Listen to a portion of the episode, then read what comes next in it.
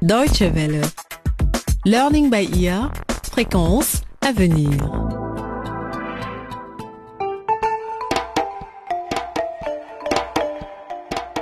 Chasseur de crime.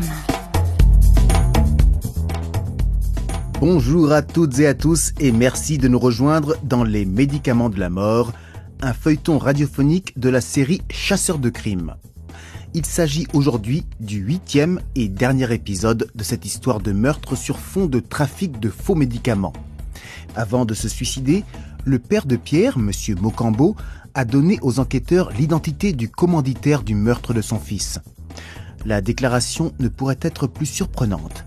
Il s'agit du premier personnage de l'État, le président de la République du Kétagou en personne. Le docteur Kameni, chirurgien de renom, est le médecin personnel du président. Et il a un compte à régler avec lui.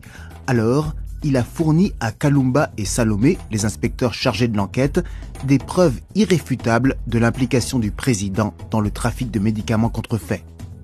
Il est même allé jusqu'à arranger une entrevue entre le chef de l'État et les policiers. L'inspecteur Kalumba nous raconte leur arrivée au palais présidentiel au début de ce dernier épisode intitulé Survivre au sommet.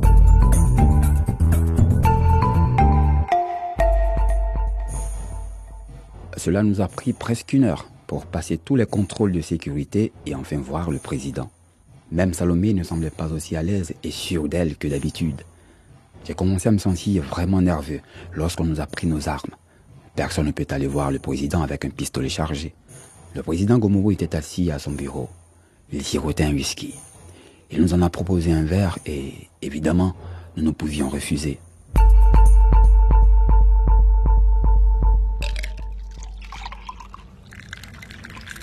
Merci, monsieur le président. Que puis-je faire pour vous, inspecteur? Euh, Je crains que ça ne soit pas facile pour nous d'aborder la question qui nous amène. C'est justement pourquoi je vous ai servi un verre. Pour vous donner du courage. En fait, monsieur le président, votre nom est apparu dans le cadre d'une enquête que nous menons. Ah bon? Un- Un jeune homme, Pierre Mocambo, a été assassiné par empoisonnement au cyanure. Le poison était conditionné de façon impeccable dans des capsules ressemblant à s'y méprendre à des médicaments normaux. Oui. J'ai entendu parler de cette histoire. C'est terrible et je suis conscient de la prolifération de médicaments contrefaits. Je travaille sur ce dossier très étroitement avec le ministre de la Santé. Euh, Oui, mais voyez-vous, son nom est également tombé dans le cadre de notre enquête. Après la mort de Pierre Mokambo, l'un des employés de maison de la famille, Fuma, un jeune homme, voulait nous confier une information, mais il a été abattu avant de pouvoir parler. Du travail de professionnel, probablement un tueur à gages. Le bar où ça s'est passé s'avère être la propriété de Martin Kameni, le frère du docteur Kameni, votre médecin personnel. Ah oui. Je vois où vous voulez en venir. J'ai appris que M. Mokambo s'était donné la mort. Paix à son âme. Bon, je ne voudrais pas vous faire perdre votre temps. Vous savez comme moi que le temps c'est de l'argent. Voilà un chèque de 500 000 francs kétagais. Et ce n'est pas tout. J'ai besoin de gens comme vous à mes côtés. Euh, Monsieur le président, nous voulons la vérité, c'est tout. Même 10 millions de francs ne pourraient Tous les deux, vous êtes des personnes intelligentes. Vous pouvez devenir riche ou devenir mort. À vous de choisir. Je crois qu'on a fini ici. Kalumba, viens. Et où est-ce que vous croyez pouvoir aller? Tout le monde n'est pas corrompu dans le système judiciaire, monsieur le président. Et certains membres du Parlement seront heureux de vous confondre. Je vais vous proposer une alternative. Mettez fin au réseau et au trafic de contrefaçon de médicaments et démissionnez. Vous préserverez et votre nom et votre argent. Mes chers inspecteurs, il me semble que vous vous êtes trompé de carrière. Vous auriez dû faire de la comédie. Vous me faites bien rire, vous savez. Euh, Vous connaissez la légende euh, de David et Goliath, n'est-ce pas? Sachez que je les contrôle tous les deux. Je ne vous retiens pas. Vous savez où est la sortie?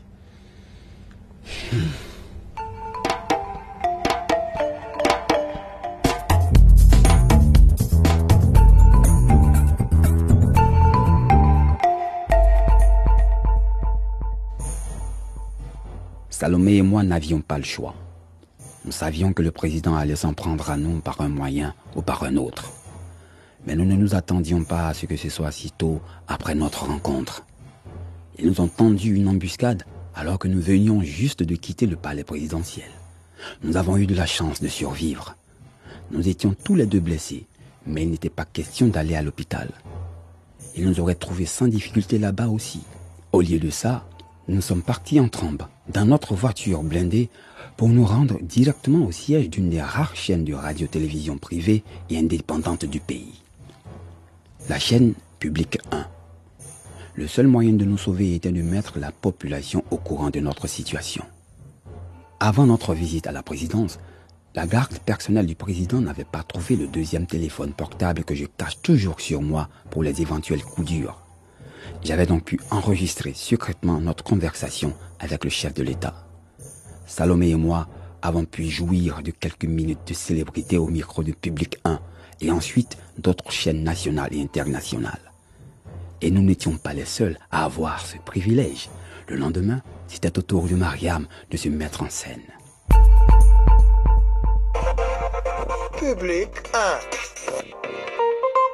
Bienvenue dans Public 1 Interview. Suite au scandale des faux médicaments vendus par un réseau de trafiquants sous la houlette du président lui-même, nous recevons aujourd'hui une jeune dame qui souhaite garder l'anonymat. Bonjour madame. Bonjour. Vous devez avoir de bonnes raisons pour trouver le courage de venir ici dénoncer ce fléau. C'est simple. Je suis devenue pharmacienne pour aider les gens malades. Or, les contrefaçons sont très dangereuses pour la santé. Pourriez-vous, s'il vous plaît, expliquer au public comment un médicament peut être contrefait? Ben, il y a de nombreuses possibilités.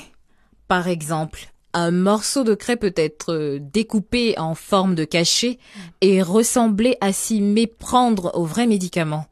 Mais évidemment, la craie, autrement dit du calcaire, ne peut pas aider à la guérison d'une personne malade. Dans certains cas aussi, il y a une petite quantité de vrais produits pharmaceutiques dans les faux médicaments, mais pas suffisamment. Cela peut être dangereux à plusieurs titres. D'abord, parce que ça ne fonctionne pas vraiment pour guérir le patient. Et puis parce que prendre régulièrement une dose infime de substances actives peut rendre votre corps résistant aux vrais médicaments et rendre la maladie encore plus difficile à traiter. Alors, que peuvent faire les clients pour être sûrs que les médicaments qu'ils achètent sont authentiques? Quiconque veut être sûr euh, doit acheter ses médicaments dans une pharmacie agréée par les services euh, sanitaires. Dans certains pays, il est même possible de faire vérifier l'authenticité d'un médicament en envoyant par SMS à un numéro gratuit un code qui se trouve sur la boîte ou le livret d'information du produit acheté. Merci madame pour toutes vos explications. Comme vous l'avez dit, il existe donc des moyens de se protéger contre la contrefaçon de médicaments. Mais il y a encore beaucoup de choses à faire au niveau politique. Une meilleure législation pour encadrer la production de produits pharmaceutiques par exemple, et des peines de justice plus lourdes pour sanctionner le trafic et la fabrication de faux produits. Public 1. Restez à l'écoute, nous reviendrons justement sur ces aspects du problème après une brève interruption et le flash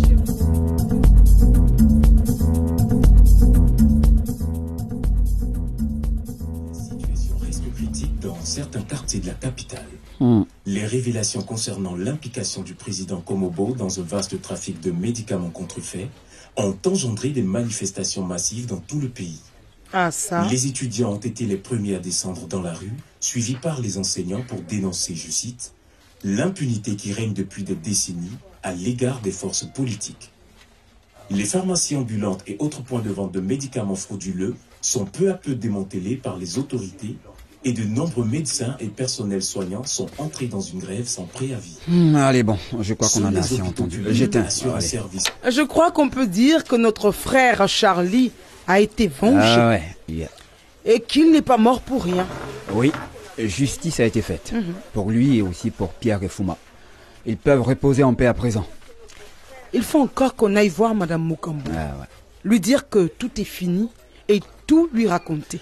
Oui, peut-être que savoir la vérité la réconfortera. J'espère.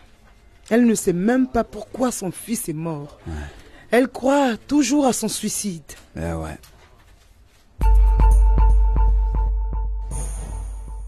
Lorsque nous sommes arrivés chez Madame Mokambo, peu après les funérailles de son époux, elle était entourée de ses proches, tous habillés de noir. Juste avant qu'elle ne soit perdue dans cette marée humaine, elle se retourna vers moi et me sourit. Un sourire triomphant. Et d'un coup, le doute m'assaillit. Était-ce possible qu'elle me fait savoir, d'un petit signe, d'un clin d'œil, que son deuil n'était qu'une comédie? Qu'elle avait elle-même tué son fils, Pierre et tous les autres Pour l'instant, je ne pouvais pas affirmer qu'elle était coupable. Nous avions gagné la première bataille, mais la guerre était loin d'être finie. Salomé et moi, nous avions encore beaucoup de pain sur la planche.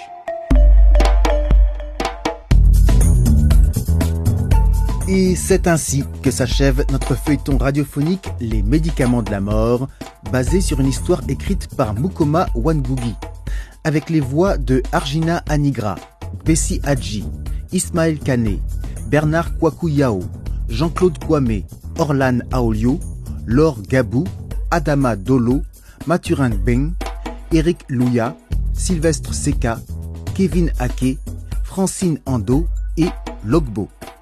Prise de son et musique originale, Michael Springer. Réalisation et mise en onde, Yann Durand. Vous trouverez tous les épisodes de ce feuilleton ainsi que d'autres fictions radiophoniques de la Deutsche Welle sur dw.com slash chasseur de crimes en un mot et au pluriel. Au revoir et à très bientôt.